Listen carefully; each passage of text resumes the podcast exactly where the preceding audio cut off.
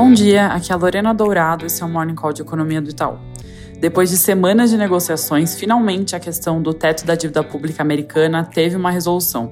A Câmara dos Deputados aprovou nesta quarta-feira o projeto de lei que elimina o teto da dívida de 31,4 trilhões de dólares por dois anos, dando um respiro tanto para o presidente Biden como para o Congresso não ter que voltar à questão antes de 2025.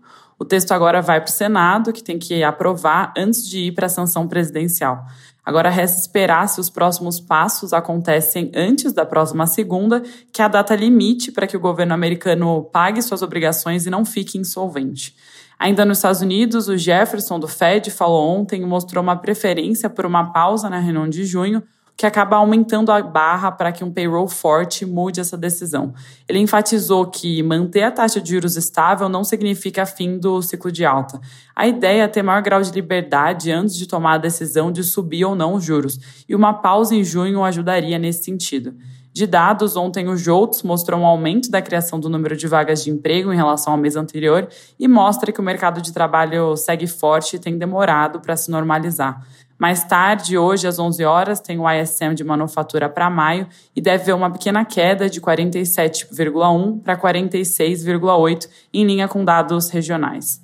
Na China, o PMI Caixin de manufatura surpreendeu para cima, na direção contrária dos PMIs oficiais, com alta de 1,4 para 50,9, o que é um sinal melhor para pequenas e médias empresas do setor privado. Na Europa, hoje pela manhã saiu o dado de inflação ao consumidor e teve uma queda relevante de 7% para 6,1% no ano contra ano em maio, próximo da nossa projeção em 6%, mas abaixo do consenso em 6,3%. O núcleo da inflação, que exclui os itens mais voláteis, também desacelerou de 5,6% para 5,3%, enquanto a mediana das expectativas também esperava uma pressão maior em 5,5%. Apesar desse número mais fraco, na nossa visão, o cenário de inflação ainda vai na linha do Banco Central Europeu entregar mais duas altas de 0,25. No mais, por lá, às 8h30, sai a ata da última reunião do ICB e deve mostrar consenso quanto à desaceleração do ritmo de alta de 50 para 25 pontos base. Passando para o Brasil, tanto a pesquisa CAGED quanto o PNAD, que saíram ontem, apontaram para um mercado de trabalho forte em abril. No setor formal, houve a criação de 180 mil vagas, perto do número do consenso, mas acima da nossa expectativa, e a taxa de desemprego medida pela PNAD caiu novamente de 8,8% para 8,5%. Esses números colocam um viés de baixa na nossa projeção da taxa de desemprego para o final desse ano, que atualmente está em 9%. Mas os holofotes hoje vão estar na divulgação do PIB do primeiro TRI, que nas nossas estimativas deve ter crescido 1,4% no comparativo trimestral ou 3,4% no ano contra ano. Como a gente já vem batendo na tecla, a principal alavanca para o crescimento vai ser o agro, que deve ter crescido quase 12% só nesse primeiro TRI, seguido pelo setor de serviços, com pequena alta de 0,5%, e na outra ponta, a indústria deve ter terminado o trimestre no negativo.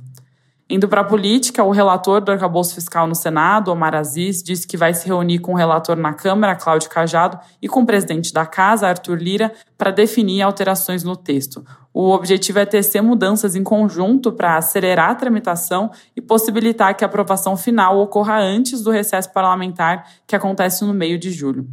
Mudando de assunto, o ministro da Fazenda, Haddad, vai ter uma reunião hoje às 15 horas com o presidente Lula para discutir as diretrizes para o pacote de incentivo a carros populares. No encontro, a Haddad deve falar sobre os planos de cortes temporários do IPI e Piscofim sobre carros de até 120 mil reais.